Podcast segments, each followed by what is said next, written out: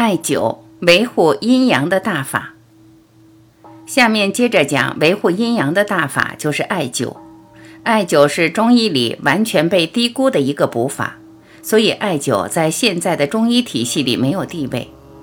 说句实在话，就像明显一个擎天之才，结果被边缘化，明显是元帅当成一个士兵，只是跑跑腿、跑跑龙套配一下。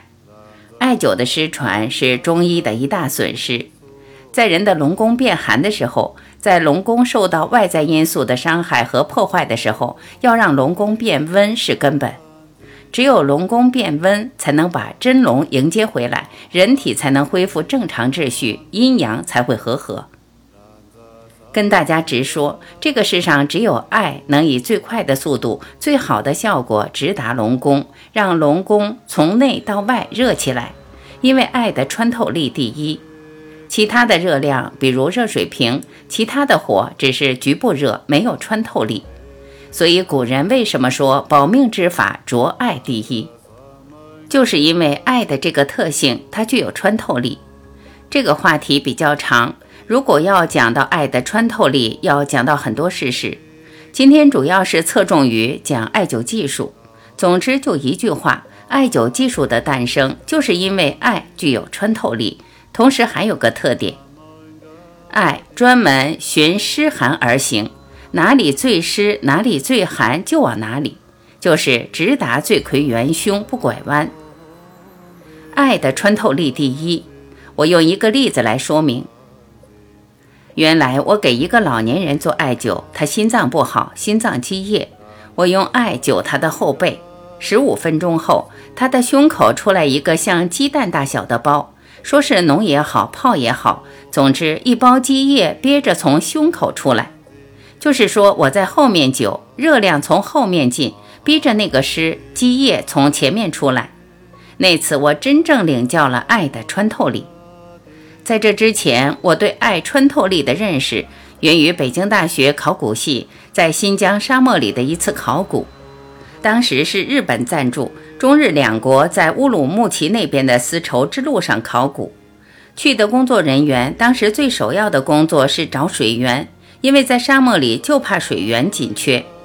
他们怎么找水源呢？首先根据地形大致找到有水的区域。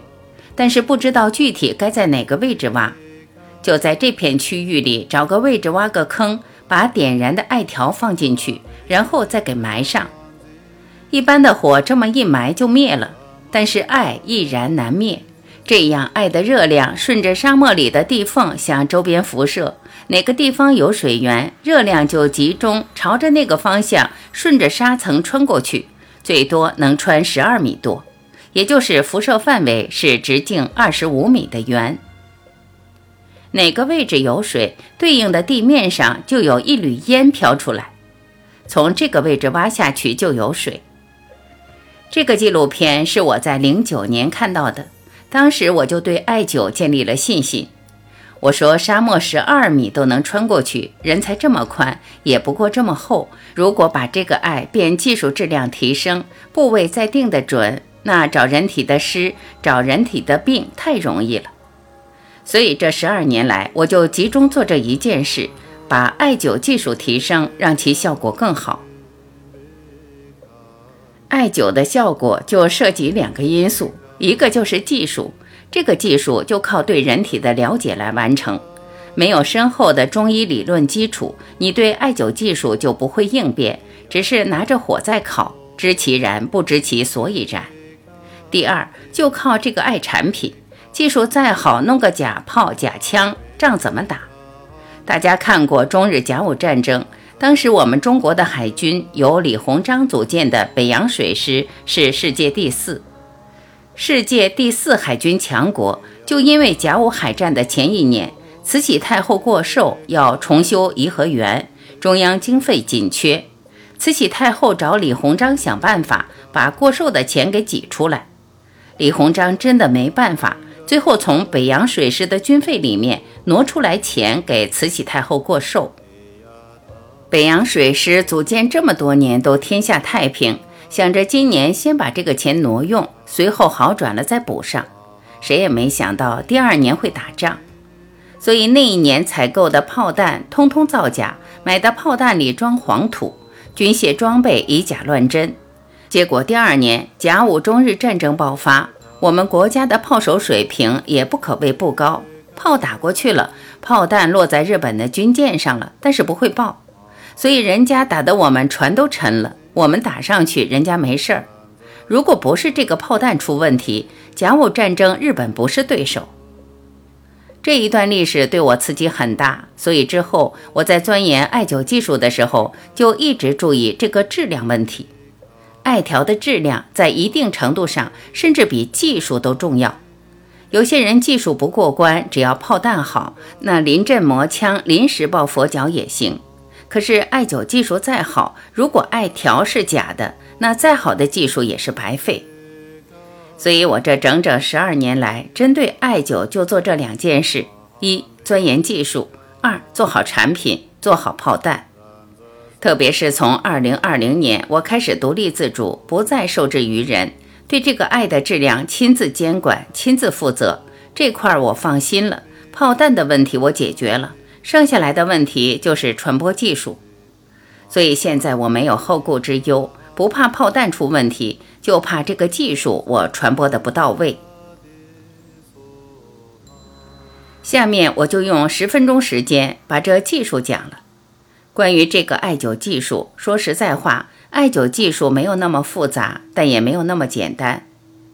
这次讲艾灸技术，我首先强调的就是对艾灸的信心，也就是说，你干啥就得信啥，别弄得拿着艾条心里直打鼓，怀疑这到底行不行。可以确定的说，如果是这样的心思，那最终效果肯定不行。就像是跟人过日子，想着跟他过几天试试，不行再离婚，这样弄基本上结果是散伙，因为一上去就心不成。所以说，做啥得信啥，哪怕被骗，也让他先骗着三天，骗着一个月，一个月后效果不行时，我再说不行。如果现在就存着怀疑、不坚信，那这个效果很难出来。可以说，很多人的艾灸技术赶不上我，主要是对中医的信心和对艾灸的信心。这点我比大家坚定。正是因为我对中医和艾灸坚定的信心，造成我艾灸的效果好。有信心就能调动一切积极因素，心专心沉，做的时候也认真，观察着对方的变化。两个人配合得很好，这点很重要。有一句话叫“信为道源功德母”，这个世上一切的功德、一切的善事、一切的善行，最终都是从信开始，无信不立。所以我今天讲这个艾灸技术，首先强调的就是信心。水寒不养龙，道破了一切病的原因。水温龙自回，道破了一切病的治法。然后我们要明确艾灸的目的是啥？是为了温暖龙宫，不要盯着治病，不要自寻烦恼，不要想着做艾灸是为了控制血糖，为了降血压，这样不行，这没有抓住根本。高血压是因为龙跑到外面憋的，血糖高也是。我们的目的是让龙回来。龙一回来，不在外面折腾了，就叫清者自清，浊者自浊。就像一杯浑水放在这儿，不再动它，它就变清了。做艾灸的目的不是为了盯着治病，而是为了温暖龙宫。水温龙自回，所以说水寒不养龙，道破了一切病的原因。水温龙自回，道破了一切病的治法。龙宫里面的水凉了，龙跑了；龙宫里面的水温了，龙回来了。回来之后，人阴阳恢复正常，一顺百顺。这就是伟大的中医呀！从整体入手，绝不是见病治病，一切问题就归结为水寒不养龙，一切问题的解决就归结于水温龙自回。所以今天这样给大家纠正这个思路，我们一定要搞清楚。艾灸就是让龙宫变温，怎么能让龙宫变温呢？刚才我已经说了，艾条的质量问题不用大家管，我的艾条我有数，我知道。下面咱就开始讲这个技术。一直以来，咱们见到的艾灸就是指头这么粗，点个头对着合谷、内关、神阙之类的穴位进行艾灸，这叫点灸。而我这十几年来迈出的第一步，就是因为一个特殊的机缘，我把这个细艾条撕开，点燃侧面，侧面越撕越长，就意味着火力越大，这样就比一个点的力度大得多。但弊端是艾条太细，烧着烧着容易变弯，容易断，操作难度太大，火力还有限。艾条侧面拨开是变长，同时把艾条加粗是变宽。这样就让燃烧面积变大，因而火力也就变大了。中医治病在关键的时候有个不传之秘，就是力度，就在于这个方法的力度。对于药来说是剂量，对于火来说是火的力度，对于按摩来说是按摩的力度，对于刮痧来说是刮痧的力度，对于谈话来说就是谈话的力度。只有力度才能解决问题，要不然是望洋兴叹。所以这十几年来，我就在解决这个问题，不断让爱在最短的时间内释放最大的能量，达到效果最大化，尽量在最短的时间内让龙宫温起来。这个做法大家一定要看清。现在很多老学员做的也不对，先把艾条用刀子划开，然后再用夹子夹，这个顺序不对，因为一划开，艾条的结构容易松软。夹子一夹就变形了，那样中间的面就会被挤压得越来越窄。为保证火力，就要让这个燃烧面尽量大。所以第一步就要先把艾条夹住，夹住以后再切，这样两边的夹子就像两根皮带把艾条捆住，不让它散开，以延缓艾的燃烧速度，提高艾的利用率。其次是保证艾条不变形。相当于两根安全带。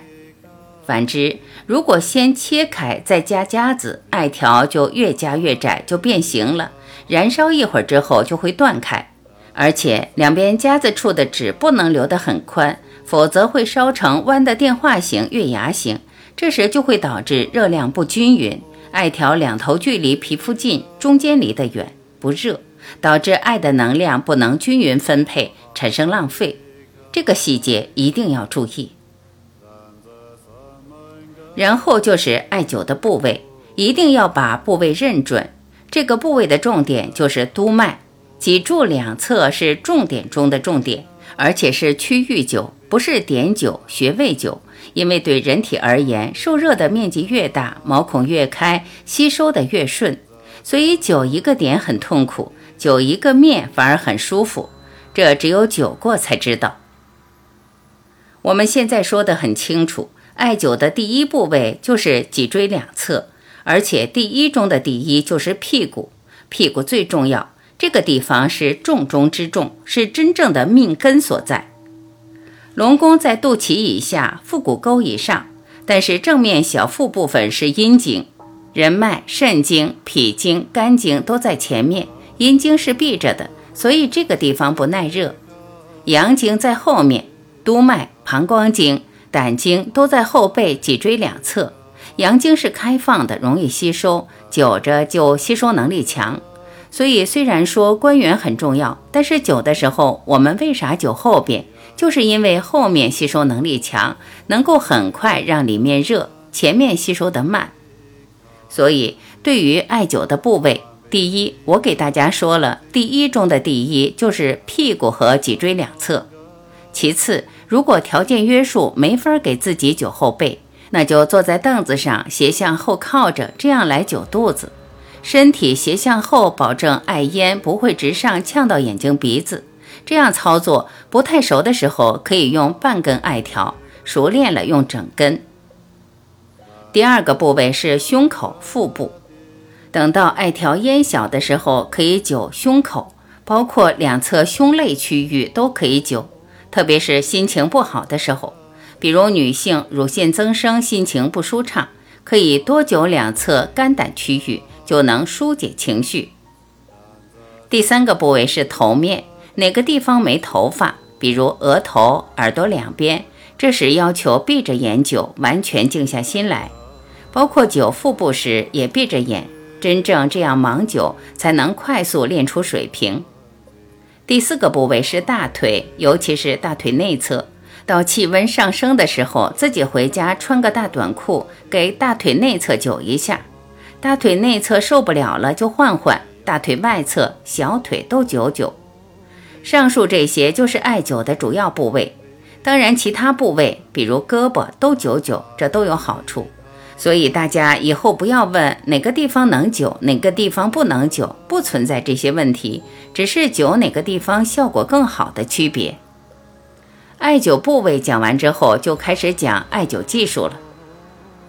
依照刚才给大家分享的这些，特别是自己给自己灸腹部、胸部、头部的时候，尽量闭着眼盲灸，到最后自然而然就能掌握我现在讲的技术要领。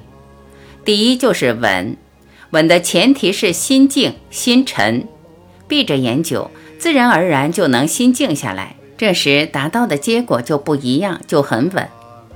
第二是平，就是艾火面和身体始终保持平行，不管部位高低、胖瘦、起伏，想尽一切办法让艾条与身体保持平行，不要翘起来，翘起来造成一头热，那头不热的就是浪费。